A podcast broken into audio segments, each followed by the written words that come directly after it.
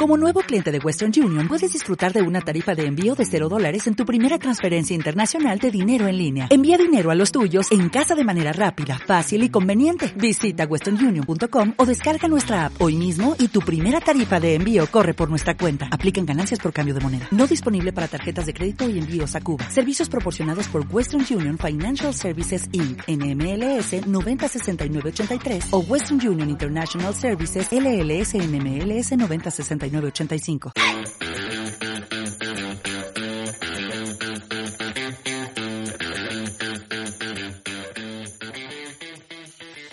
Acercando la comunicación es el podcast donde podrás entender cómo la comunicación puede ser una herramienta ideal para hacer brillar tu negocio qué es un medio on y off y cómo puedo explotarlos con mi marca. ¿Cómo lo hacen personas que como yo tienen una lista interminable de to-dos en sus empresas?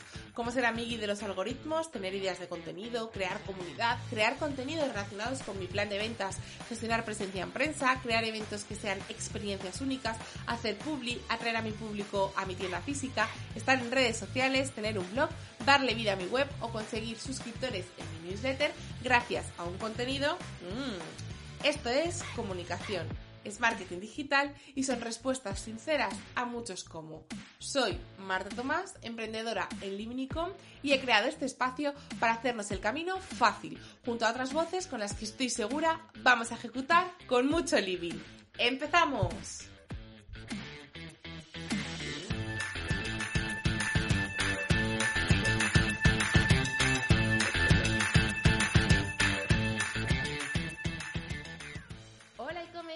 Hoy vamos a acercar la comunicación junto a Paula de Jean Lemon Studio. Bienvenida al podcast y sobre todo mil millones de gracias por apuntarte a este sarao.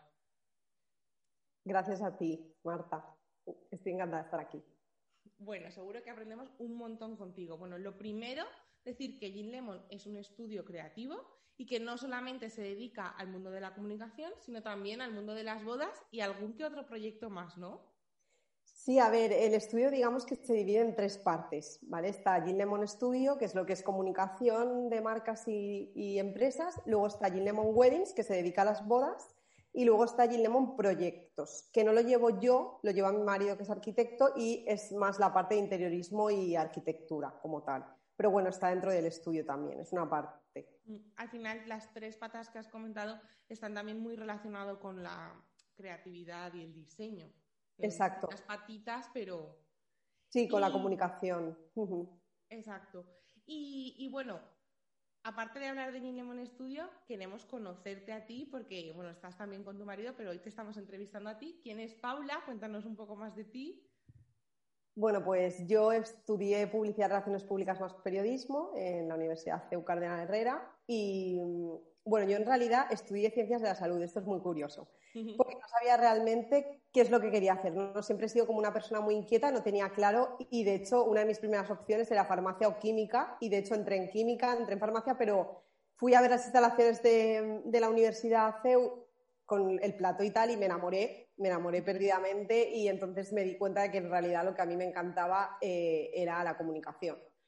Entonces, nada, yo hice la carrera de comunicación, luego también hice un máster en diseño y dirección de arte, porque me encanta, o sea, me, he formado mucho a nivel gráfico, eh, porque en realidad la carrera de publicidad como tal no te enseñan diseño gráfico, no, es, no eres diseñador gráfico, ¿no? Que yo siempre digo que yo no soy diseñadora gráfica, pero es verdad que hago mucho trabajo de branding por toda esta formación complementaria que he hecho de, pues, el máster de diseño y, y bueno, y eso.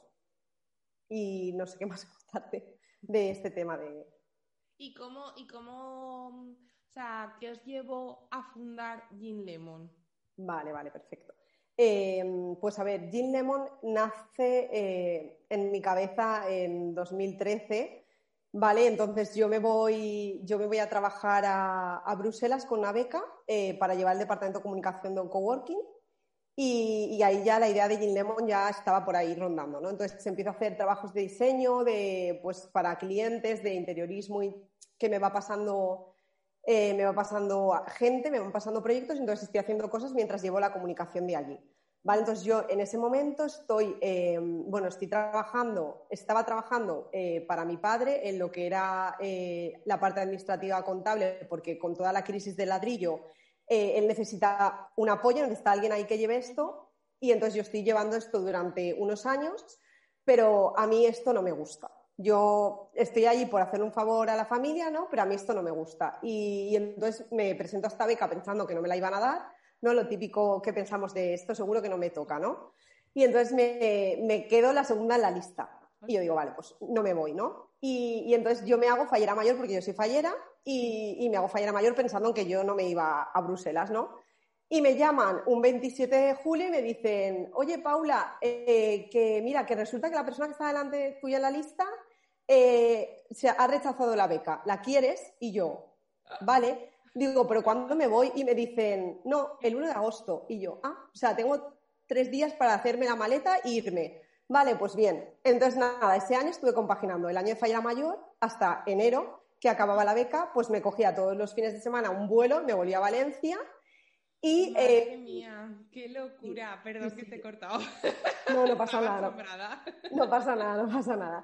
Y, entonces, nada, yo me cogía un vuelo todos los fines de semana y, y hacía esto mientras que llevaba la comunicación del coworking y tal. Entonces, también influye mucho ese punto de, o sea, cuento esto de las fallas porque fue un punto de inflexión, porque yo para mi año de fallera mayor tuve que hacer muchísimo diseño gráfico de, pues, lo que son tarjetas y organización de eventos. Organicé un montón de eventos para mi año de fallera mayor. Entre ellos mi cena de fallera mayor, que fue como, en plan, pues, en la carpa diseñé como un espacio que fuera como el bosque con un olivo invitado, o sea, fue como todo un poco loco, ¿no? Entonces ahí es donde me doy cuenta que también me encanta la organización de eventos, pero siempre he tenido esa creencia limitante de ¿Cómo voy a organizar una boda si nunca he organizado una boda antes, por ejemplo? Porque a mí las bodas me encantaban. Ya había organizado bodas de familiares, pero nunca a nivel de cobrar, ¿no? De monetizar esto. Entonces, ese año es cuando nace esa idea de los eventos, está por ahí. Y el estudio estaba por ahí, ¿no? Entonces, yo vuelvo a Valencia después de estar en el coworking con todo este, con toda esta gente creando startups, porque el coworking era un acelerador de startups, ¿vale?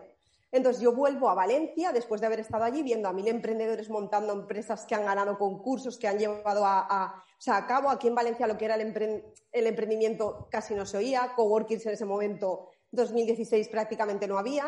Mm. Entonces yo llego aquí a Valencia y claro, me pega un bajón porque es volver a la empresa familiar que yo en ese momento me había desvinculado durante estos seis meses y encima volver a hacer algo que no me gustaba y dejar ese ambiente de crecimiento constante porque al final como tú ya sabes, Marta, el entorno también favorece muchísimo el hecho de tener ganas de emprender. Además es que tú vuelves habiendo conocido eso. Entonces, no es como, por ejemplo, en mi caso fue todo lo que fue la movida del emprendimiento es porque de repente nos apuntamos al sarao que organizaba Precios Sea el primer año, pero no teníamos, o sea, todo ese ambientillo que cuando que te no me gusta utilizar la palabra, pero como que te empodera a mm, llevar tu idea hacia adelante o te motiva porque ves a tu alrededor personas y al final el ambiente hace, jolín, tú lo tenías a tope de power, ¿sabes? Entonces, claro, sí, sí. Exacto, o sea, estaba como, pues eso es lo que yo digo, era como todo muy efervescente, ¿no? Estaba ahí como todo el mundo. Totalmente. De hecho, yo estando allí, eh, yo siempre cuento esta anécdota. Yo tenía un chico detrás de mí que se pasó todo mi, toda mi estancia de, de la beca llamando por teléfono a gente para conseguir proveedores de impresoras 3D y para vender esas impresoras. Pues cuando yo me fui, abrió su tienda de impresoras 3D, que en aquel momento las impresoras 3D no eran nada, en plan no, no se sabía, porque aparte allí estaba él haciendo prototipos y tal, y nos, y nos imprimía cosas para que viéramos la calidad y tal del material. Pues cuando yo me fui, abrió su tienda de impresoras en, en la Gran Plaza de Bruselas, que es como si dijéramos la calle Colón, ¿vale? Eh, abrió su tienda y actualmente tiene una super empresa de venta de impresoras 3D eh, y empezó allí llamando por teléfono sin parar y, el tío constante, ¿sabes? En plan, de esa constancia del emprendedor de, no parar, ¿no? Entonces a mí eso pues me, eso me, empoderó mucho lo que tú has dicho y, me, llamó mucho la atención, ¿no? Entonces yo vuelvo a Valencia, ¿vale? Y mm, espera un momento, Luis, eh, el perro que está haciendo, está rascando la no se oye, no se escucha. ah, vale, vale. Es, que, espérate, porque si no, si no le abrimos va a estar. Pero es que igual ladra, ¿eh? Pues peor. Pues entonces cierra, pero cierra la cortina. No, espérate, perdóname, Marta, es que esto son cosas del directo y de tener un perro que es súper obsesivo, ¿vale? Perro. Vale, pues es que es un perro súper obsesivo, pero es que luego cuando quiera entrar va a ladrar para. Luego va a ladrar para que la abramos. Pues nada, no pasa nada. Vale, perdóname, cosas del directo. Vale. Que, um, ¿Por dónde iba? Por él. Ah, bueno, vale. Entonces vuelvo a Valencia y, bueno, y, entonces yo acabo mi año de Faira Mayor, que fue un año, la verdad, de muchísimo estrés y luego aparte lo que te he contado de los vuelos y tal. Entonces de repente vuelvo y es, paso de todo a nada. Entonces ahí me pega un bajón y, entonces ese verano es muy graciosa esta historia porque me voy con mis padres 15 días a recorrer Italia en coche, ¿no? Y yo siempre digo que Gin Lemon, como tal, eh, aunque ya estaba la idea, y yo ya tenía el Facebook desde 2013 y tal, la idea de abrir el estudio físico, que fue lo que me dio un poco el empujón, eh, nace en la Toscana, porque yo estoy allí en la Toscana y tengo muchísimo tiempo para pensar y estoy allí y, estaba hablando con una amiga y le digo, es que estoy harta de enviar currículum sin que nadie me contrate para comunicación porque nunca he estado en una agencia, pero si nunca me contrata una agencia, nunca estaré en una agencia. Total, que era como el círculo ese vicioso. Y mi amiga me decía, es que fíjate tú, es que con el potencial que tienes tú puedes montártelo por tu cuenta. Además, a ti te encanta tal. Móntatelo y no sé qué. Entonces yo ahí dije, tengo que montarme algo. Entonces yo estaba allí en la Toscana, me metí a mirar locales en Idealista y yo volvía el día 1 de septiembre a Valencia y el día 1 de septiembre tenía la visita al local el día 2 se estaba firmando el contrato de alquiler y el día 3 estábamos empezando la reforma del local. Eres súper ejecutora, ¿eh? Me gusta. en ese sentido, en ese sentido. Sí, sí. En lo demás, pero en lo que es en ese momento sí que busqué local, eh, fui a verlo, lo alquilé eh, y, lo, y empezamos todo el proceso de, lo que era la reforma, ¿no? Entonces, nada, empezamos eh, a reformar y tal. Yo siempre digo que después de todo lo vivido, ¿no? Puedo decir que yo empecé la casa por el tejado porque yo en realidad no tenía muchos clientes y me monté el estudio antes de tener muchos clientes. Cuando lo normal es, haces clientes, estás en tu casa, eh, pues tienes como recursos limitados, ¿no? Intentas aprovecharte esos recursos y luego ya cuando tienes clientes y dinero, si quieres te montas un espacio físico. Pero sabemos también que a nivel comunicación ahora mismo y sobre todo después del COVID no hace falta un espacio físico como tal, porque la mayoría de reuniones pueden ser vía Zoom y no te hace falta estar pagando un alquiler. Claro. Pero yo en ese momento sí que digo que era como necesitaba algo porque en realidad, tú lo sabes, la comunicación es como muy, vendemos humo, ¿no? Como quien dice. Entonces, es difícil venderle a un cliente algo que no toca, ¿no? Entonces yo mm. quería que cuando entraran al estudio realmente sintieran que era Gin Lemon, ¿no? En plan, ¿qué estaba yo vendiendo en esa, en esa marca? Entonces, entonces, por eso fue, o sea, por eso nació el estudio creativo, ¿no? Desde ahí nació el estudio creativo. Y es cierto que a raíz del estudio creativo empezaron a entrarme más clientes porque yo creo que estaba como más motivada y me entraban más clientes por eso. También es más, es más motivación por tu parte y a la vista del resto también es más profesional. Porque al final, eh, no, ah, no, pues llámame a mi casa. O no sé, ¿sabes? Mm, o sea, también es más llamativo. Que mm, tampoco es como empezar la casa de tejados, también una estrategia de comunicación, el tener un sitio en el que poder acoger a la gente y para demostrar de alguna manera la profesionalidad, claro. Sí, totalmente. Pones en el podcast para que se vean las, en plan, las inverosimilitudes de, ser emprendedora en tu casa. El problema de no tener un espacio. Exacto, ¿ves? Esto, esto cuando tenía el estudio no pasaba. Lo voy, a dejar, lo voy a dejar y así queda constancia para que se lo esté pensando.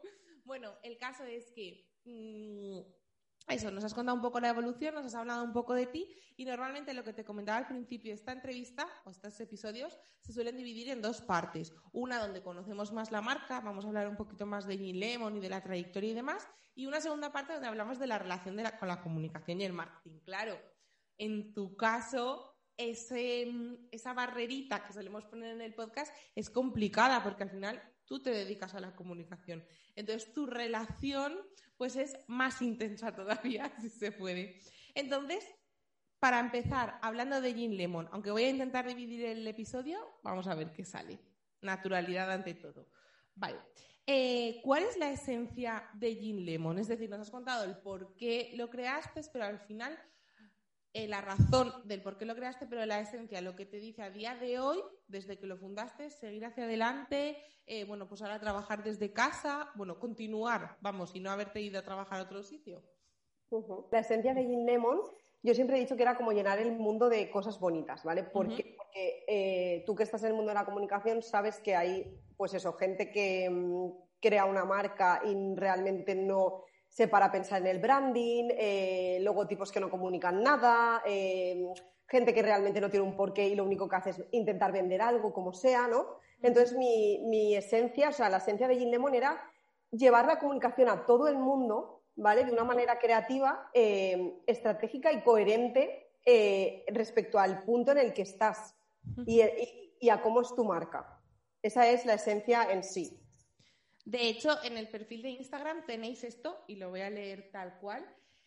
Transmitimos los valores de tu marca a través de una comunicación estratégica y creativa. Y a mí igual entre tú y yo estamos hablando y podemos entender ese concepto, pero a mí me gustaría hablar de qué es para Jean Lemon los valores de una marca, qué es para Jean Lemon la estrategia y qué es para Jean Lemon la creatividad. Porque claro, son conceptos que según la persona se pueden interpretar de una manera, ¿no? Y al final el cliente que escoge trabajar con Jean Lemon es porque más o menos entiende estos conceptos de la misma manera que vosotros. Exacto. Pues a ver, para nosotros, en primer lugar, la creatividad lo es todo, porque partimos siempre de la premisa de la creatividad. O sea, todo lo que hacemos lo hacemos desde el darle una vuelta a todo. O sea, así como las bodas, los espacios, todo eh, parte desde una parte creativa de darle la vuelta a cómo podemos diferenciarnos del resto, ¿no?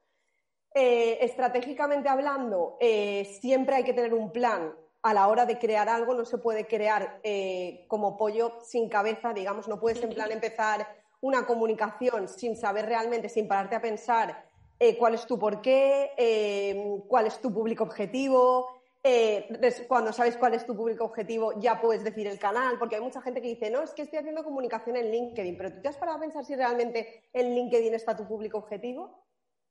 Entonces, en ese sentido, pues esa es la parte estratégica, ¿no? Y luego la parte de los valores, nosotros, nuestros valores son unos valores como, pues muy nos consideramos como muy creativos, muy alegres, em, como con mucha energía. Entonces siempre buscamos clientes que, tengan ganas de hacer cosas diferentes y, que sean clientes cercanos, amables, simpáticos, que, que, la marca sea, no estoy hablando tanto del cliente, sino de la marca, como algo divertido, diferente. Entonces la gente que quiere algo así es la que al final se, em, como que se, se siente más identificado con nuestra marca. ¿Vale? O sea, por ejemplo, habrá gente que venderá como eh, marcas más elegantes que, eh, o más de, más de otra forma, ¿no? Pero nosotros, si tú ves nuestro Instagram, yo creo que más o menos entiendes de que, cómo somos y de dónde partimos y entonces puedes entender si realmente tu marca encaja con nosotros o no.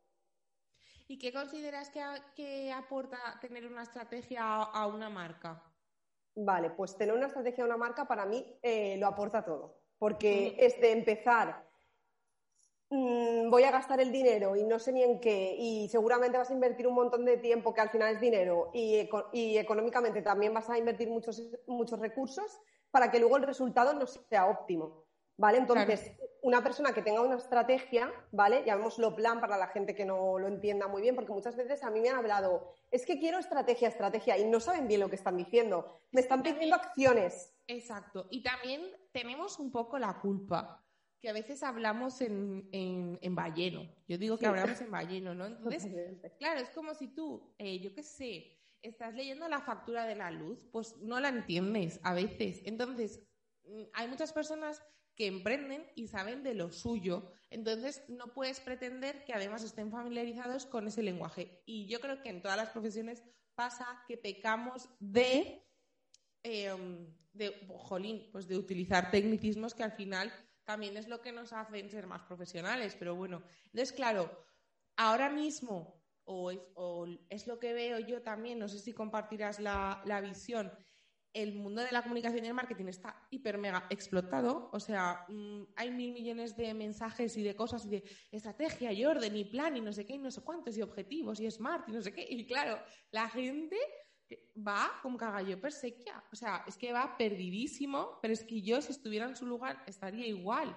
Porque a mí me puede pasar pues con las finanzas o, con cualquier otra cosa, ¿no? Del emprendimiento, que hay miles. Entonces, sí, o sea, al final yo creo que la estrategia es el, poner orden en, lo que quieres hacer y tener un poco la diana enfocada. Sí, sí, totalmente. Y, por ejemplo, para ti, ¿qué es una, idea creativa? Porque muchas veces, o por ejemplo, mira, justo yo estudié en la misma universidad que tú. No sé si era el mismo curso, yo no me acuerdo. No, yo creo que no. Yo soy, creo que cuatro años más. Ah, bueno. Yo estudié publicidad y relaciones públicas más periodismo, pero soy del 91. Ah, vale, yo, no, yo del 94. Pero lo que, y también estudié publicidad y periodismo, pero periodismo nunca lo acabé. No me gusta nada, lo siento.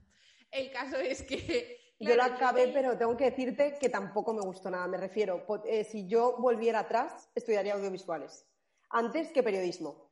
Porque el periodismo al final, cómo lo daban, a mí no me gustó. Pero lo acabé porque mi padre me dijo, "Mm, has empezado, acaba. Lo acabas. Y lo acabé. Y al final hubo cosas que me gustaron, pero sí que es Mm. verdad que, que al final hay también una delgada línea entre la publicidad, las relaciones públicas y el periodismo. Sin embargo, con el audiovisuales hay como un salto más, Mm, más grande que igual ese conocimiento sí que me hubiera gustado adquirirlo. ¿Sabes lo que te quiero decir? mm. Sí, a mí, a mí la verdad es que en ese sentido nos hemos estudiado un poco del tema, pero no pasa nada, ahora nos reencauzamos. Creo que el mundo de la comunicación es tan amplio que esa división por grados que hay por lo menos en España no está desactualizada con la realidad. Desde mi punto de vista, yo entiendo que las personas que no han elegido así tienen unos conocimientos y, o sea, tendrá su lógica. Pero yo ahora, a la hora de ejercer, o sea, desde que salí de la carrera hasta montar Livinicom y todo esto, pienso, es que si estudiásemos comunicación, porque al final en el día a día, ¿qué haces? Haces de todo, haces periodismo, porque haces copies. Muchos periodistas ahora se han re-. Reinventado, sí, y son copies, entonces haces publicidad, haces audiovisual, ¿vale? No, no, no tienes una cámara de, de platós ni nada de eso, pero al final haces todo. Es que es un mundo tan amplio que dividirlo así me parece un poco locureta, pero bueno, y, y encauzando un poco que de ahí veníamos, era del concepto de idea creativa. A mí me daba la sensación, es una sensación personal, que en la carrera muchas veces cuando se hablaba de creatividad se hacía mucho énfasis a lo que era muy raro, muy diferente. Y yo no estoy muy de acuerdo con ese concepto de creatividad. No sé tú cómo lo ves. Yo, por mi parte, tampoco. O sea, ahora mismo es muy difícil hacer algo que no haya hecho ya alguien anteriormente, ¿no? Entonces, eh, yo creo que al final la creatividad es buscar una solución eh, alternativa a la que ya hay, ¿vale? De una manera diferente. Que no quiere decir una manera eh, única eh, porque no, porque es que ya te digo, es que seguro que si yo ahora me invento un anuncio y pienso que es la idea más loca del mundo y a lo mejor me voy a otro sector, ¿vale? Imagínate, estoy en el sector cosmético, me voy al sector automovilístico y seguramente en, o en otro sector habrá una idea muy parecida a la que, a la que yo he pensado. Claro. Entonces, hoy en día también con Internet es muchísimo, a lo mejor antes tú pensabas en Valencia una idea y era una idea mega creativa porque no tenías manera humana de saber si en otra parte del mundo se había hecho, pero hoy en día con Internet es muy difícil que tu idea no se haya hecho ya. Claro. Entonces, para mí una idea creativa es el pensar una solución alternativa a un problema que tenemos de una manera diferente, ¿vale? Ujú. Esa es mi, idea de la creatividad. Pero sí que es verdad que siempre se nos ponen casos de como de cosas como, Buah, es que este se le ocurrió no sé qué, no sé cuántos. Ya, pero igual cuando a esta persona se le ocurrió esto, eh, no había internet y no había tantas posibilidades. Igual ahora esa campaña serían siete iguales. Claro. Y cosas también muy extraordinarias, que al final, mmm, pues no sé, voy a decir marcas, Coca-Cola, no sé qué, no sé cuántos, hombre, pues sí, están ahí y hacen cosas así, pero luego también hay que adaptarlo a una vida un poco más realista. Sí, te tengo que decir también que yo creo en la, en la creatividad, o sea, creo más en la creatividad a bajo coste. Es decir, para mí no es lo mismo una idea creativa con un coste cero, que tengas que llamar la atención y no tengas presupuesto a Coca-Cola. Y obviamente no, Sí. no, estoy, no estoy criticando, pero que oye, que ojalá que me dieran una cuenta millonaria, ¿sabes? Que podría Claro. hacer 20.000 cosas más. Que con- cuanto más dinero, como que más cosas puedes hacer. Pero es verdad que tiene mucho, para mí tiene muchísimo más Sí. mérito el que con un bajo coste hace una idea hipercreativa al que con un millón de euros hace una campaña. Claro. Pero vamos, es mi opinión, ¿eh? No, no, aquí estamos para acercar la comunicación de Jean Lemon, o sea, de Paula, punto y final. Bien, y ahora vamos a saltar, salto al mundo de las bodas, porque me has hablado un poco de, de que te llevó, que te gustaba mucho realizar eventos durante tu época de, fallera mayor y demás, pero claro, puedes hacer eventos para tus clientes y luego otra cosa son las bodas. ¿Por qué apostasteis por las bodas? Pues yo empecé a hacer bodas eh, para familiares y, fue, o sea, y me gustaba muchísimo, ¿no? Entonces, eh, yo pensaba que no, digo, si no hago una boda en plan que tengo portfolio, nadie me va a contratar, ¿no? Entonces, eh, yo me metí en una plataforma de bodas, hice una campaña y entonces me empezaron a salir bodas y lo que hice para empezar fue empezar con bajo coste. Es decir, los novios sabían que yo no había hecho muchas bodas, pero mi, mi coste era inferior al de a lo mejor una wedding planner que tiene mucho más portfolio. Claro y, entonces era, o sea, más, más, bajo coste, pero en realidad la implicación era igual o incluso superior porque, porque yo quería quedar bien para que eso también fueran recomendaciones. Entonces, eh, pues empezamos así, porque yo creo también mucho en, o sea, yo pienso que la, bueno, yo pienso que todo comunica, ¿vale? O sea, pienso que todo, todo, todo en esta vida comunica, hasta la manera en la que te peinas, eh, la manera en la que te vistes, todo, ¿no? Entonces, yo, yo pienso que la comunicación se puede traspolar a cualquier campo, ¿vale? De la vida y siempre y cuando la, sepas traspolar vas a tener para mí muchísimo más éxito que si vas sin comunicación. Es mi punto de vista. Entonces, el mundo de las bodas, yo lo que he hecho ha sido, trans, digamos, llevar los conocimientos que yo tengo también a nivel comunicación a las bodas. Y entonces yo lo que hago es siempre digo que quiero bodas con marca. ¿Vale? Entonces siempre, o sea, siempre cojo la esencia de los novios y hago que esa boda comunique 360 grados, que para quien no lo sepa es como mm, digamos, que todo absolutamente lo de esta boda comunique la esencia de esos novios. ¿Vale? Pues, por ejemplo, te pongo un ejemplo. tengo unos novios médicos, pues las, invitaciones eran eh, unas cajas que se llamaban el acetamol 95 miligramos, ¿vale? Y dentro había unos caramelos que eran como, asemejaban al ibuprofeno y, y luego lo que era el manual de instrucción, o sea, lo que era el prospecto, explicaba todo lo de la boda, ¿vale? Entonces, eh, luego, por ejemplo, pues eso, el, en la boda se va a servir un cóctel que van a ser, eh, que esto ha sido idea del chico que lleva el catering, bueno, del, del metre, que van a ser vacunas y se van a llamar Sputnik, como la rusa, o sea, y todo comunica esa esencia que al final son ellos que se conocieron siendo médicos y, entonces toda la boda comunica eso. Claro. ¿Vale? Entonces, pues es un ejemplo. Pues lo que hago es transportar el tema de las marcas a las bodas. Pues súper curioso. Me ha gustado mucho, me ha gustado mucho ese concepto de bodas que con marca. ¿Has dicho bodas con sí, marca? bodas con marca. Iba a decir bodas que marcan. sí, sí. Yo siempre digo, nuestro, cuando me preguntan, digo, nuestro valor diferencial es que nuestras bodas son marcas. Al final yo llevo, hay un logotipo que es eh, el que utilizamos para las invitaciones, que luego va para el sitting plan, para todo, y ese logotipo es como la marca de los novios y luego todos los valores de los novios comunican en la boda. Claro.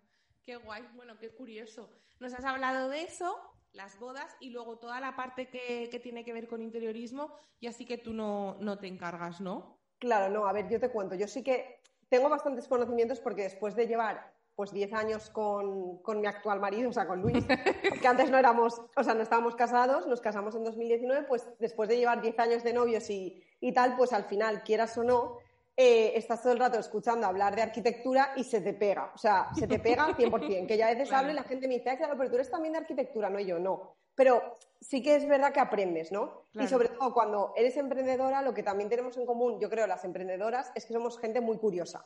Entonces nos gusta saber de todo y nos empapamos. Entonces, y al final cuando creas marcas, tienes que, cuando tienes una marca de interiorismo, tienes que investigar sobre interiorismo. Cuando tienes una marca de, comida, tienes que... Entonces al final... Tienes que saber de todo. Exacto, te empapas de todo.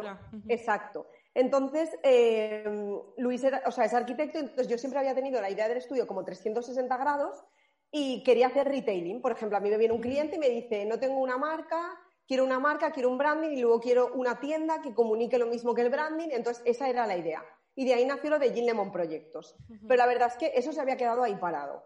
Eh, habíamos hecho algún proyecto completo de branding interiorismo, pero la verdad es que estaba ahí.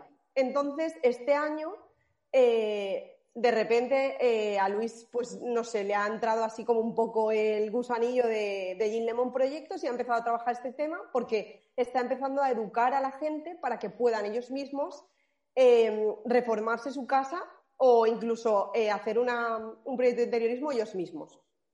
Y ahora justo que todos nos queremos mm, dejar la casa bien, bien chuli porque vamos a estar viviendo aquí más tiempo. Exacto. Vamos a estar viviendo realmente, no durmiendo. Exacto, exacto. A raíz del, del confinamiento detectamos un problema que era que la gente se había dado cuenta de que su casa, pues había muchísimas cosas que mejorar, ¿no? Entonces, a raíz de ahí dice, es que yo quiero educar a la gente para que puedan hacerlo y que a lo mejor pueda trabajar con gente de Estados Unidos, de, de Singapur y pueda estar desde Valencia trabajando para todo el mundo y que no sea un trabajo tan localizado como lo es un proyecto de arquitectura, ¿no? Claro. Entonces, con ese un poco espíritu de nómadas digitales, pues nació este proyecto, o sea, que estaba allí en Lemon Proyectos, pero el Instagram es nuevo relativamente. Y entonces empezamos a colgar esos proyectos de interiorismo que había hecho y entonces ahora ya está empezando a enfocarlo a nivel curso también para que la gente pueda eh, aprender a hacer, o sea, saber, por ejemplo, cómo optimizar una habitación, cómo optimizar un salón, cómo optimizar un baño, qué, qué es lo que sí, qué es lo que no. Entonces, todo eso. Bueno, y hablando de cursos y de creación de cursos, justamente vosotros hace poquito, bueno, la parte de comunicación de Jean Lemon hace poquito, habéis lanzado un curso. Yo tengo mucha curiosidad, porque claro, ahora mismo que todos los cursos están como en el super auge, uno, ¿qué te ha llevado a lanzar un curso? ¿Cómo has vencido el miedo este de no ser un curso más del montón? Porque yo creo que ese en este momento, ¿no? Que nos planteamos muchas maneras de hacer, y una, y una son los cursos, lógicamente, romper ese miedo, el por qué has creado ese curso. Háblanos un poco del curso por si alguien le escucha y, lo, y, le, y le puede interesar, porque es un, un curso de do it yourself, ¿no? De la comunicación. Sí, sí, sí, sí. Cuéntanos. Pues mira, yo estoy en un grupo de empresarias, ¿no? Empecé a hacer un, una especie de curso máster que en realidad para mí no es como tal, es más una comunidad que es más negocio de más empresaria de Liz Romero, no sé si te suena. Sí, Entonces, estando ahí en mi grupo, ¿vale? Porque vam- vamos por etapas, ¿no? Estando ahí, pues yo empiezo a ayudar a las compañeras en las tutorías. Hay una tutora, pero siempre con el tema de la comunicación, siempre me preguntan, Paula, tal, no sé qué, y siempre estoy ayudando a la gente. Entonces me doy cuenta de que estoy ayudando un montón a la gente y que están mejorando y tal. Entonces mi mentora en el curso me dice, Paula, ¿no te das cuenta de que estás siempre ayudando a la gente y que esto puedes ayudar más? Eh, monetízalo, piénsatelo, tal. Entonces, a raíz de eso, de mi mentora, que es María Elena, a la que le agradezco un montón, mm, lo- o sea, siempre, o sea, yo ahora digo por una María Elena en tu vida, o sea, lo digo así, eh, porque me ayuda muchísimo a romper lo que tú dices, esas creencias limitantes que tenemos de, yo, yo siempre he pensado, eh, bueno, de hecho a mí me encanta la docencia, no te lo voy a negar, me encanta, pero yo siempre he pensado como que un, como, ¿cómo yo voy a enseñar? ¿Qué tengo yo que enseñar? O, ¿sabes? En plan, esa creencia limitante de que no somos lo suficiente para enseñar a nadie. Pero es verdad que siempre hay alguien que sabe menos que nosotros y al que le podemos ayudar mucho con nuestros conocimientos, Claro. ¿no? Entonces, eh, a raíz de eso, pues me lo planteo y, y- y- y saco este curso, ¿no? Que es eh, comunicación do it yourself, porque yo creo mucho en que al final, por ejemplo, yo no hago community management como tal, ¿vale? Porque no creo, o sea, porque por ejemplo, cuando tú eres una marca pequeña o personal, sobre todo, yo puedo llevarte, o sea, yo eh, admiro muchísimo a la gente que es community manager, pero, por ejemplo, eh, el que tengas una marca personal, voy a explicarlo para que se entienda. Tienes una marca personal y, por ejemplo, yo soy Lucía B. Yo nunca voy a conseguir comunicar como piensa Lucía B en su cabeza.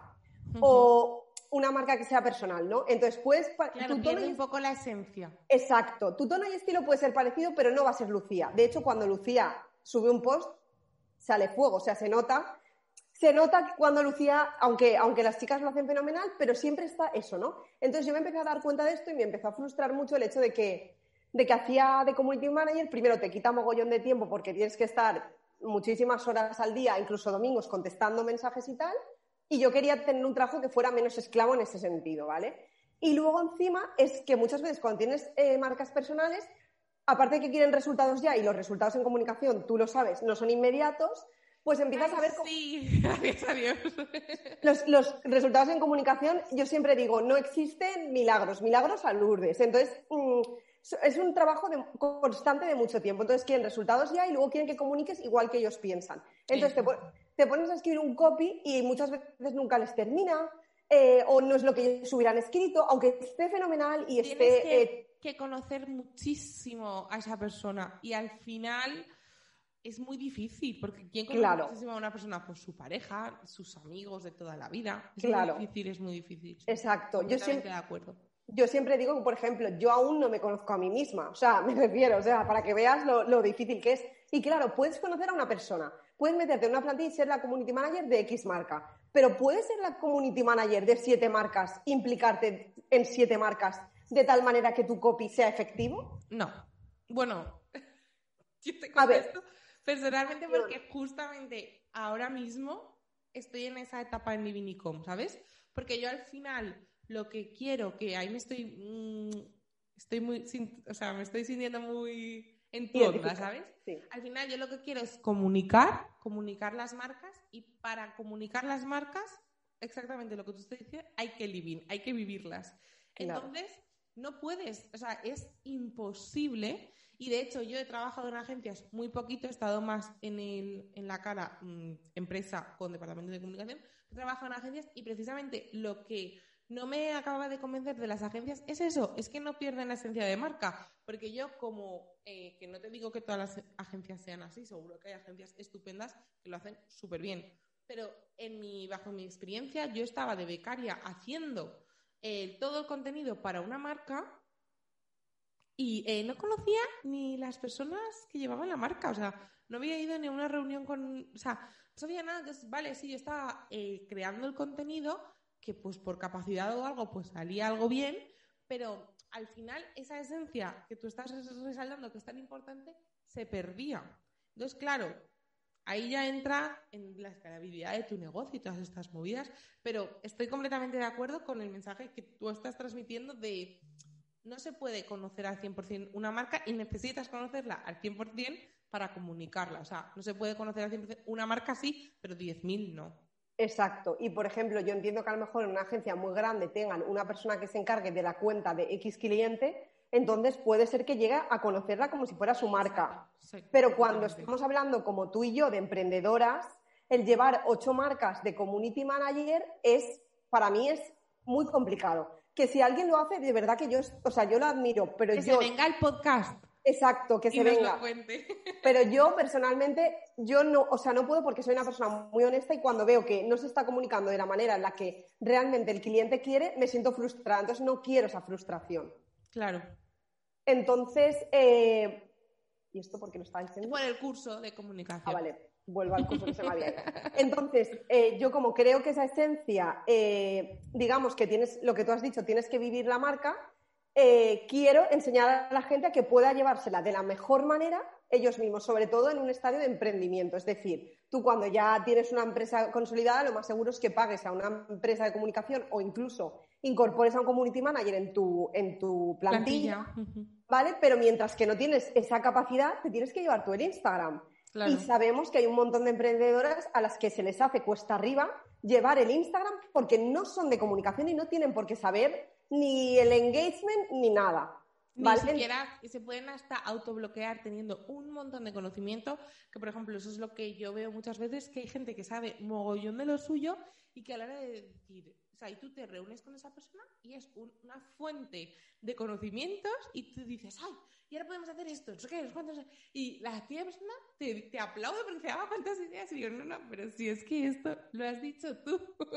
o sea, yo simplemente no me estoy quitando valorar nuestro trabajo, pero no, saben y realmente tienen en su cabeza un montón de información para poder comunicar y para poder eh, conectar con, la comunidad. Claro. El, problema, que... el problema, que es lo que digo yo, es que les ayuda a bajar a tierra esas ideas que tienen, que muchas veces tienen 20.000 ideas, pero primero se bloquean porque es como un embudo, ¿no? Mm. Entra tanto que no pasa nada. Entonces, al final es como, yo siempre les digo, primero el uno y luego el dos porque si lo metes toda la vez, no va a pasar. Entonces, en ese sentido, en el curso, que en realidad es un curso, pero no es un curso, porque yo lo que hago... asesoría, ¿no? Por lo sí, sí, sí, sí. Lo que hago es mentorizarlas, ¿vale? Es durante un mes de seguimiento, o sea, durante un mes estoy con ellos, hacemos una entrevista previa de 30 minutos y me cuentan cuáles son sus bloqueos. Yo analizo su comunicación actual, ¿vale? Entonces, a raíz de ahí, en la primera, en la primera mentoría, trabajamos sobre un plan de comunicación y vamos trabajando, en plan sacando todos esos puntos que muchas veces ni se han planteado, en plan Bayer Persona, eh, pues a partir del Bayer Persona, ¿qué canal te interesa más? Eh, muchas veces, por ejemplo, exacto, objetivos, la gente se basa mucho en Instagram, Instagram, Instagram. Yo siempre digo, sí, yo siempre digo, el día que el señor Instagram nos corte el grifo, vamos a estar todos muy mal. Porque yo siempre digo que la comunicación la tienes que llevar a tu casa. Instagram no es tu casa. Me refiero, me explico. ¿Por qué no es tu casa? Porque Instagram no depende de ti 100%. El día que Instagram corte, o por ejemplo decide bloquearte la cuenta, como lo hemos visto en muchísimos casos, o por ejemplo te la hackean, ese día, después de todo el esfuerzo que has invertido y todo el trabajo, te quedas sin comunicación, porque la única comunicación que has hecho ha sido vía Instagram. Entonces yo siempre les digo a mis clientes que tienen que ser coherentes y equilibrados. Es decir, está muy bien llevar Instagram y todos tenemos que estar en Instagram, eso es cierto, pero hace un, hace un newsletter, tiene una buena web, con un buen copywriting, llévalos a tu casa con un podcast, o sea, distrayendo tráfico hacia tu web. Ten una base de datos de clientes en algún sitio. Un CRM, por ejemplo, un newsletter. No hace, falta, no hace falta tener algo súper complicado. O sea, te abres un Excel, chico, te coges una libreta. A ver, una cosa un poco más segura, no me vayas a perder la libreta, pero bueno, ¿sabes? Al final, claro, yo creo que también, oye, en tantas cosas que se bloquean y al final, pues chico, te abres un documento Word en el ordenador y te vas haciendo ahí tus procesitos, oye, y todo el mundo hemos empezado así, que sí, que luego puedes pagar mm, todo lo que sea, ¿sabes? Pero que un mail mono para una newsletter con Gmail ya lo puedes hacer. ¿Sabes? Luego ya, pues para medir y todo lo demás que tú quieras, ya le metes Mailchimp, mm, Sending Blue o lo que mm, sea. Sí, o lo que, al final empieza poco a poco, empieza con lo que tú te manejes, hazlo muy sencillo para ir cogiendo, ¿sabes? Es como si quieres correr pues no vas a correr 10 kilómetros el primer día, ¿no? Igual el primer día corres medio kilómetro y estás echando el ligadillo y luego ya vas, vas desarrollándote.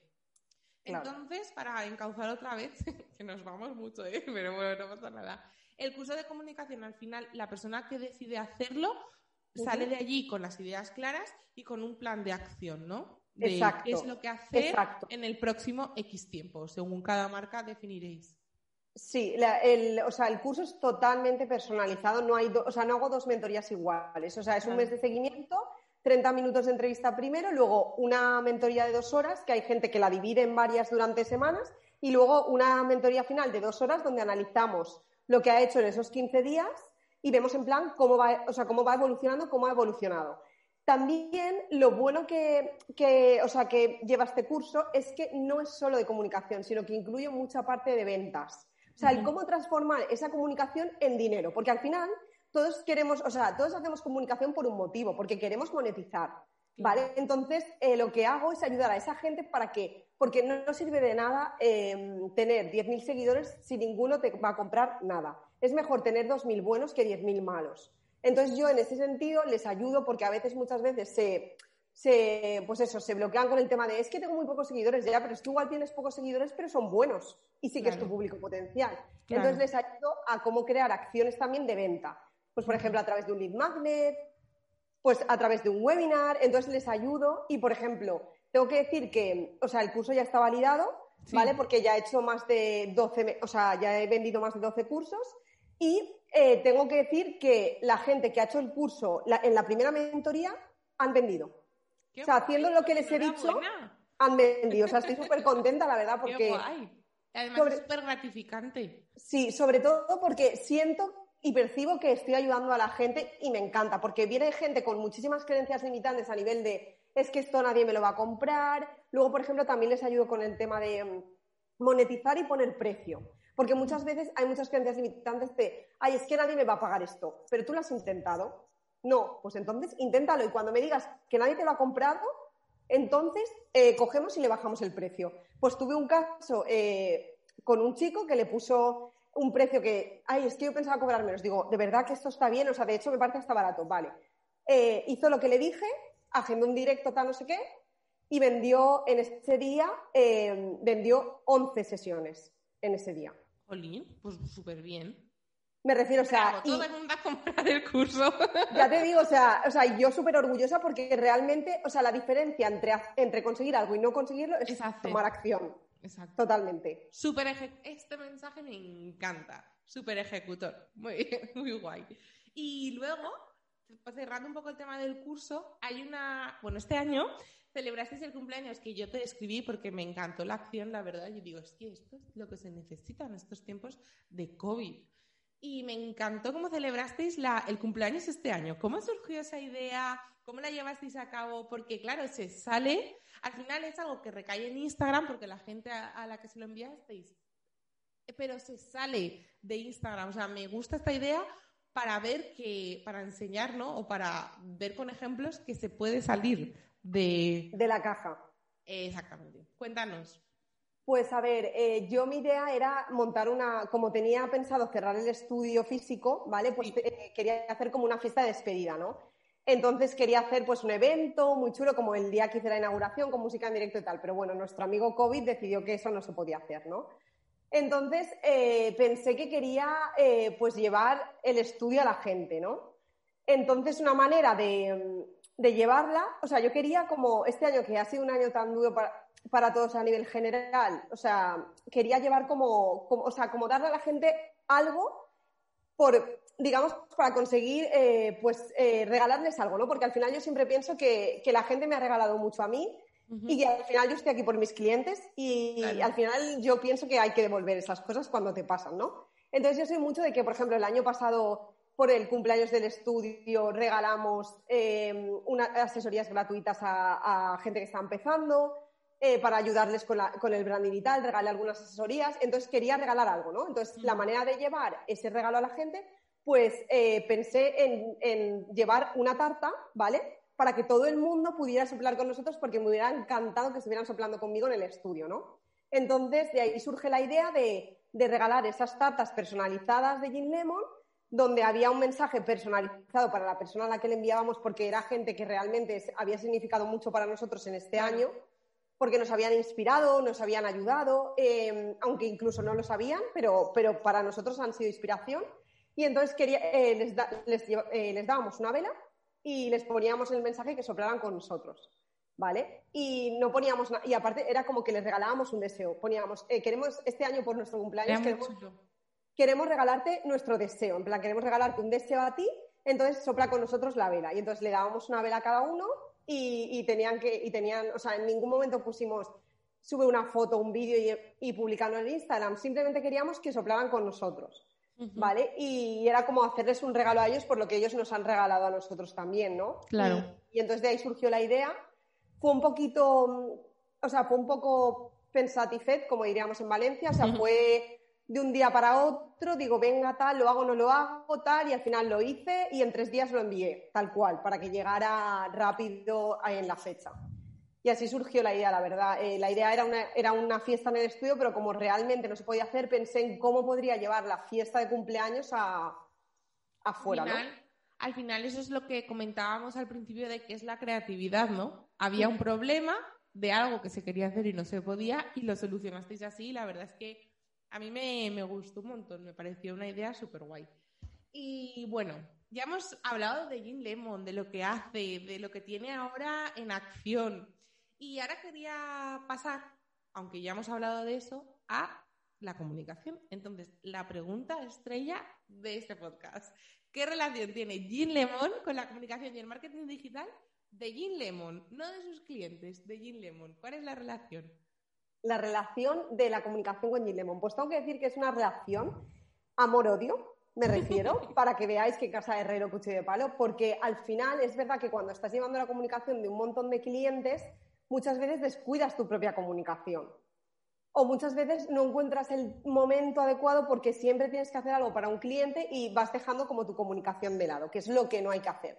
Entonces, a raíz del confinamiento es verdad que o sea, la comunicación de Lemon se había dejado un poco de lado y a raíz del confinamiento volvimos a conectar con esa comunicación otra vez, volvimos a meter bastante caña en redes sociales y tal, y de hecho notamos que antes del confinamiento igual teníamos 500 seguidores y ahora tenemos 1100. O sea, se ha notado un o sea, se ha notado que esa interacción con la comunidad, o sea, con las personas se está generando comunidad, que no quiere decir, como he dicho antes, que no hay que fijarse en el número de seguidores. Pero sí que es verdad que notamos como más interacción y más comunidad.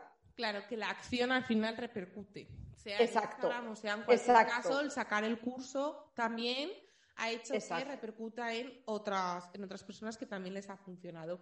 ¿Y cómo gestionas los bloqueos en, en Lemon, en la comunicación de Gin Lemon? Vale, pues lo que, lo que he aprendido y lo que también le recomiendo mucho a la gente, ¿vale? Es no obligarte a hacer algo que no te apetezca realmente. O sea, Gin Lemon es una marca para mí muy auténtica y muy como la vida misma, me refiero.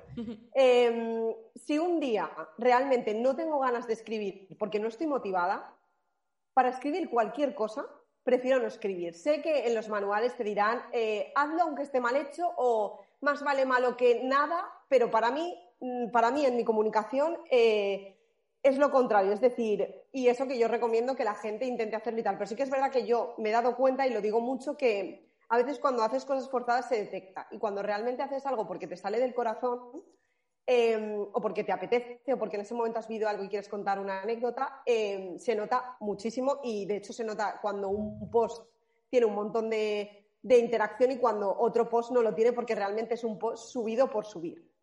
Entonces, en ese sentido, eh, yo hago una comunicación muy real. O sea, y cuando no me apetece o realmente no es un día o es un día que tengo muchísima faena, no lo hago. Sí que estoy intentando eh, aparecer más en... Porque yo antes no aparecía nada en Gin Lemon, no, mi cara no aparecía, pero hace dos años empecé a aparecer y a enseñar lo que había detrás de Gin Lemon, ¿no? Porque también a la gente le gusta conocer... Conecta. Mm. Exacto, conocer las historias y sí que noté que la gente conectaba más que cuando simplemente era Gin Lemon y ya.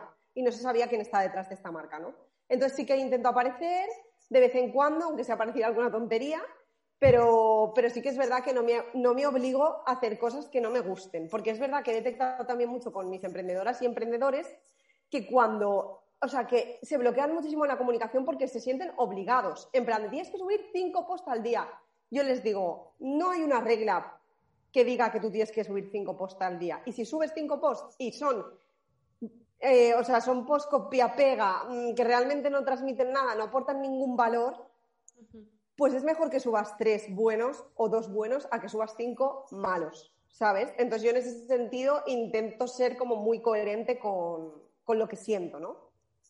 Y si quieres hacer algo o desarrollar algo y de repente, yo qué sé, supongo que con la creación del curso, con lo del cumpleaños, no, en este caso, pues porque fue un pensar ¿no? Pero con algo que realmente quieres hacerlo, pero tienes algún bloqueo, eh, ya sea síndrome del impostor, ya sea, mira, yo con esta herramienta no me manejo, o este tipo de fotos no lo he hecho, o este tipo de imagen corporativa no estoy acostumbrada a desarrollarla.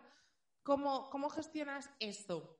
¿Es lo que se te planta para llegar donde tú quieres? Vale, pues yo busco inspiración, ¿vale? Eh, sobre todo pues en, otras cuentas o en Pinterest, por ejemplo, es una herramienta que a mí me funciona muy bien. Luego, cuando a veces en un momento determinado estoy muy bloqueada, ¿vale? Nos pasa a todos que a lo mejor hay un día que estás realmente como intentando que las cosas salgan y ves que no salen. Pues yo ese día cierro la libreta y me voy a andar, ¿vale? O sea, y a lo mejor estoy andando y de repente digo, vale, ya lo tengo, ¿vale? Porque simplemente has desconectado y has dejado que tu cerebro descanse y porque muchas veces cuando estás ahí pico pala, pico pala, es contraproducente, porque realmente estás como en la caja y no ves más allá. Entonces, yo cuando tengo un bloqueo, mira, muchas veces salgo a andar, ¿vale? Me voy a andar con. Yo tengo un perro, ¿no? Me voy a andar lejos y desconecto. Lo hemos conocido, al perro lo hemos conocido. ha estado por aquí haciéndose notar. Eh, luego, por ejemplo, también, eh, pues a lo mejor ese día me pongo a ver una serie en Netflix. Digo, mira, es que hoy no me da la vida, ¿no? Pues me voy a poner una, o sea, me voy a poner una serie en Netflix. También tengo que decir que soy fan de los baños relajantes con música para desconectar totalmente. Entonces yo lo que hago es desconectar. Y lo que he aprendido que me viene súper bien es a no autoflagelarme en el sentido de todas tenemos esa, esa cruz, ¿no? De, Buah, es que tengo que trabajar, es que cómo voy a coger un día libre, cómo voy a cerrar la libreta, es horario laboral.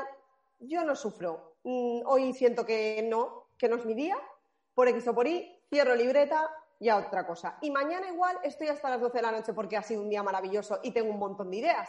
O a lo mejor trabajo un sábado o un domingo porque resulta que estoy inspirada. Pero no me voy a bloquear porque sobre todo con el trabajo creativo, el trabajo creativo no es un trabajo de, ah, o sea, uno más uno son dos. No, el trabajo creativo no es uno más uno son dos. Entonces hay que darle su tiempo y muchas veces el querer hacerlo ya hace que los trabajos no sean de, tan, de tanta calidad por querer hacerlo rápido y, pasar a otra cosa, ¿no? Claro. Entonces yo en ese sentido he aprendido a autogestionarme el tiempo, a no sufrir si realmente siento que no es el día y tengo que desconectar un momento y, y ya está, a disfrutar del camino al final. La conclusión es disfrutar del camino, no solo del resultado final.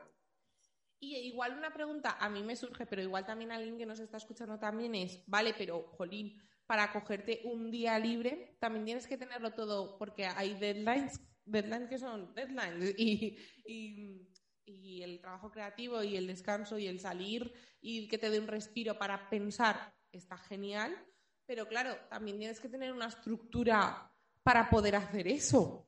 Claro. Porque al final, imagínate que ese día tienes que entregar no sé qué y todavía no se te ha ocurrido. Claro, tampoco te puedes ir. Yo creo que, o sea, sinceramente, te debes ir. ¿Por qué? Te lo voy a explicar. Porque estás totalmente bloqueada. En este momento estás bloqueada. Y por mucho que te pongas, difícilmente el trabajo va a salir. Y si no, el trabajo que salga, lo más seguro es que no estés contenta con el resultado. Entonces, debes darte, no te digo que te des un día entero, yo no me doy días enteros, igual me doy una hora, dos horas, voy a andar, vuelvo tal, vuelvo a intentarlo, pero date un momento para decir... Un espacio. Exacto. Oye, me voy a bajar a la panadería, que a mí también me va muy bien, y me compro unos croissants de chocolate, porque igual, igual necesito unos croissants para continuar con mi vida, ¿no? Entonces igual dices, oye, me bajo, me compro la merienda, me la, me la tomo tranquilamente y luego sigo. Pero date ese tiempo de descanso, no te digo ya que sea un día, pero a lo mejor simplemente una hora, un rato que desconectes, que a lo mejor incluso te pones a ver una serie en Netflix, 45 minutos de capítulo, y de repente dices, ya lo tengo, porque en esa serie hay un insight que resulta que te ha recordado, que no sé qué, y se te ocurre. Claro, Entonces, Yo quería hacer ese inciso porque a veces, claro, decimos, no, pues es que yo si no me viene, me voy a inspirarme. Y yo que igual yo te escucho y te entiendo perfectamente, pero igual en una en un ambiente más amplio dicen, ah, pues es como si un médico coge, no le sale la operación y se va, ¿sabes? Claro. creo que está guay, como ahora en esta segunda lo has explicado para que se entienda bien. Vale, fenomenal. Y ahora, una pregunta súper rápida. ¿Cuál es tu canal favorito de comunicación? Mi canal favorito de comunicación. Vale, mi canal favorito de comunicación. Ahora mismo me está gustando mucho Clubhouse, la verdad, te tengo que decir. Bueno, que yo estoy en Clubhouse gracias a Santa Paula, por favor. Qué locura, de verdad. Te está gustando mucho. A ver, cuéntanos un poquito así rapidito. Vale, pues me gusta. ¿Por qué te gusta? Sí, a ver, por ejemplo, Instagram está ya súper saturado, ¿vale? Por ejemplo, estamos descubriendo con Ginemo Proyectos eh, TikTok a nivel educación, a nivel enseñar a la gente, no a nivel hacer vídeos bailando, que es lo que todo el mundo piensa de TikTok, ¿no? Y también está, está chula a nivel, lo que pasa es que los algoritmos y tal, pues mm, hacen cosas raras, ¿vale? Pero Clubhouse mola porque tú de repente estás haciendo tu conferencia, o sea, en plan, tú estás hablando sobre un tema, te creas una sala eh, sobre un tema y de repente a lo mejor tienes de público oyente a Andy Stallman en el público, de repente así sin más. Entonces, es muy guay porque te puedes juntar con gente muy importante en el mundo de la comunicación que te puede dar muchísimos tips y, con el que puedes tener conversaciones súper, súper guays sobre cosas y, y, ir como un poco, o sea, como crecer y me parece muy guay porque el podcast es un canal que a mí me encanta, pero es verdad que lleva un proceso de creación y al final como que necesitas más tiempo. Y ahí es súper instantáneo. Exacto. Clubhouse es algo más efímero. Tú sabes que no se puede grabar, no se va a grabar, tú lo haces una, una sala, lo explicas sobre un tema y luego se acaba. Ya está. Claro.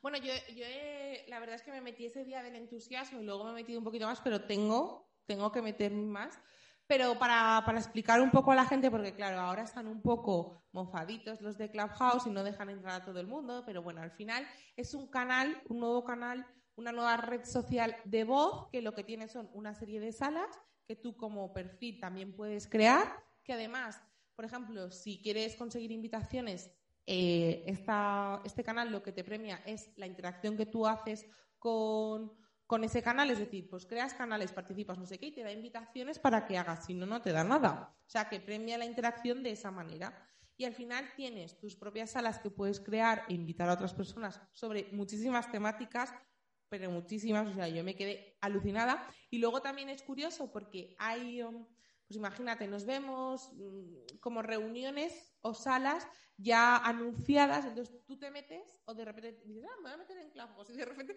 te metes en una conversación entre gente que dices, oh, que, que no me llamen a mí a hablar, que no te llaman, pero, ¿sabes? Es como muy natural. No sé hasta qué punto yo estoy ahí todavía pensando, ostras, qué movida, ¿no? De repente te metes ahí, ahora está un poco suave, pero el moderar ese tipo de conversaciones tan libres, entre comillas. Pero bueno, la verdad es que es muy interesante y me ha gustado que no digas Instagram. Me ha gustado mucho. y, hemos hablado de tu canal favorito y ahora el eterno olvidado. Es decir, aquel que tú piensas que para Jim Lemon sería top, estaría muy guay, te daría oportunidades, tienes público objetivo allí, puedes crear contenido para esta red, pero uff, la pereza te vence? Pues a ver, eh, como eterno olvidado podría ser, bueno, YouTube sería un buen canal que no, no explotamos y la verdad es que es un canal que tiene muchísimo potencial. Incluso como podcast también sería un buen canal, eh, que hay gente que me lo ha pedido, pero aún no me lanzo, o sea, no me lanzo a la piscina de los podcasts, igual algún día lo hago. Igual hoy se te enciende la llama. Exacto, igual hoy se me enciende la llama, pero sí que es verdad que, bueno, como eterno olvidado, pues sería el YouTube, que lo veo un canal que tiene mucho potencial y que, y que estaría muy chulo estar en YouTube. Y bueno, y posibles canales futuros, TikTok, hicimos un vídeo este verano, tampoco luego hicimos más. Pero yo, a mí me gusta más, yo el YouTube me gusta más como canal, le veo más potencial que, si tuvieras que, porque por ejemplo, cuando creaste Gin Lemon, ¿cuál es el canal que creaste primero? En ese momento era Facebook. Facebook. Y si tuvieras que volver a nacer, ¿cuál crearías? ¿Ahora? Sí. ¿Ahora mismo? Sí. Pues yo creo que si volvieran a hacer, em, crearía Instagram. Ahora mismo, lo primero ¿Y con para. a tope? Pues ahora Igual pueden ser varios, que no, no tienen por qué ser. Claro. Pues a ver, iría a tope con Instagram y luego con YouTube seguro también. O sea, a lo mejor empezaría a hacer vídeos en YouTube antes y para ayudar a la gente con el tema de comunicación, que al final es lo que hace un poco el curso, ¿no? Pues a través del canal igual ayudar a la gente también. Me gustaría, YouTube me gustaría mucho, sí. Y ya para acabar, que ya llevamos un buen rato hablando, has compartido un montón, o sea, yo creo que, que va a gustar mucho este podcast. Eh, vale. Tú como Paula, ya no eres Sin Lemon ni nada. Tú como Paula, ¿qué marcas te marcan por su comunicación, con su marketing? Porque envían una newsletter que te repirra, porque hacen un podcast que te... ¿Qué marcas te marcan? Pues a ver, a mí una marca que me encanta, y bueno, y lo sabéis porque eh, bueno, envié, les envié la, tarta de cumpleaños de Gin Lemon, es Papiroga. Me encanta, me encanta cómo comunican su naturalidad, cómo son ellas, eh, de dónde vienen, eh, a dónde van. O sea, me encanta todo de, Papiroga, la verdad es que me encanta. Su filosofía, eh, pues de sentirte guapa en el día a día, de ponerte unos pendientes y empoderarte, me encanta. O sea, me encanta. Y, y luego, no sé, a nivel más marcas que me gusten, la verdad es que ¿Habrá newsletter de alguna marca que estés enganchada o un podcast de alguna marca que estés enganchado? No sé pues a ver, newsletter, newsletter. Algún producto que te enganche y que también te enganche no solo por el producto, sino por la comunicación, o solo por el producto, no lo sé. Pues estoy pensando, a ver, espérate que piense, porque esta pregunta es difícil, a ver. Yo es que no lo sé, a ver, voy a mirarlo, voy a mirarlo porque. Vale, porque, al final, eh, claro, hemos hablado de, de canales y demás, pero yo creo que también una parte importante de la comunicación es el producto en sí o el servicio en sí. Sí.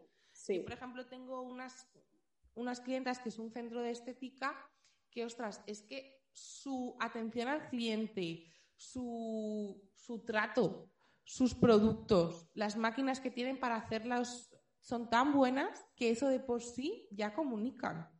De hecho, ellas con un poquito a finales del 2019, principios del 2020, e intentar, eh, invirtieron en comunicación digital, porque yo ya les digo siempre les he dicho que ya es que comunicaban, mm, comunican con su trabajo y lo hacen súper bien.